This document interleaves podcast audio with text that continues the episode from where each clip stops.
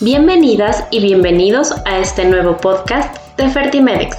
Si es la primera vez que nos escuchas, síguenos para mantenerte informada de todo el contenido de fertilidad y reproducción humana que ofrecemos. Como Fertimedex, nos encontramos comprometidos a ayudarte y guiarte en este maravilloso camino de ser mamá. En este capítulo estaremos hablando de la donación de óvulos. ¿Puedo donar óvulos a cualquier edad?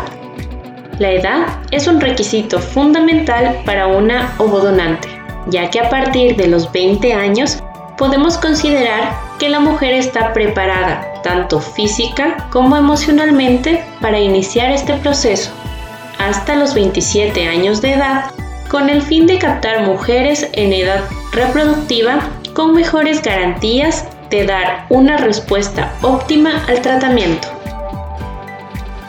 Si tengo sobrepeso, ¿puedo donar óvulos?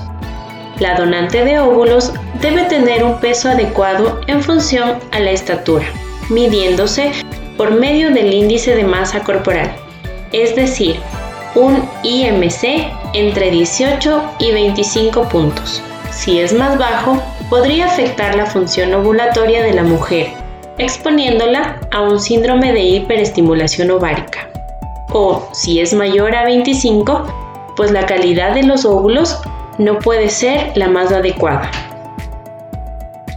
¿La donación de óvulos afecta mi fertilidad?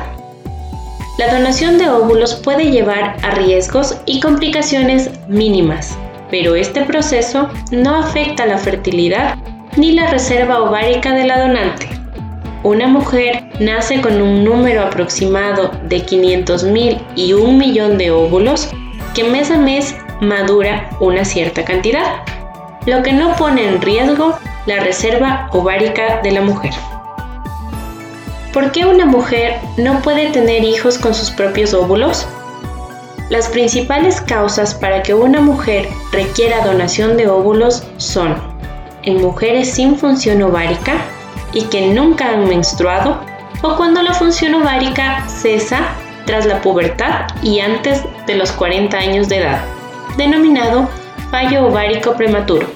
Puede deberse a infecciones como una enfermedad pélvica inflamatoria, defectos enzimáticos como una galactosemia, enfermedades autoinmunes como la diabetes, factores hereditarios como en portadores del síndrome del X frágil o factores ambientales como el tabaquismo o el alcoholismo.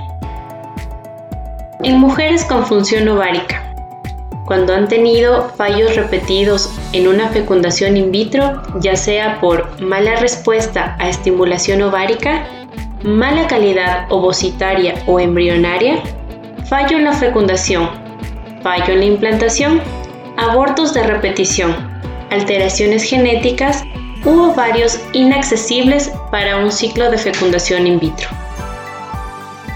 De esta manera concluimos este episodio con este tema tan interesante. Gracias por escuchar nuestro podcast. Te invitamos a seguir escuchándonos todos los miércoles a través de esta misma plataforma. Si tienes alguna duda o deseas contactarnos, Puedes hacerlo a través de nuestras redes sociales en Facebook, Instagram y LinkedIn. Nos encontramos como Fertimedex. Síguenos y no te pierdas todo el contenido que tenemos para ti. Nos vemos en una próxima ocasión.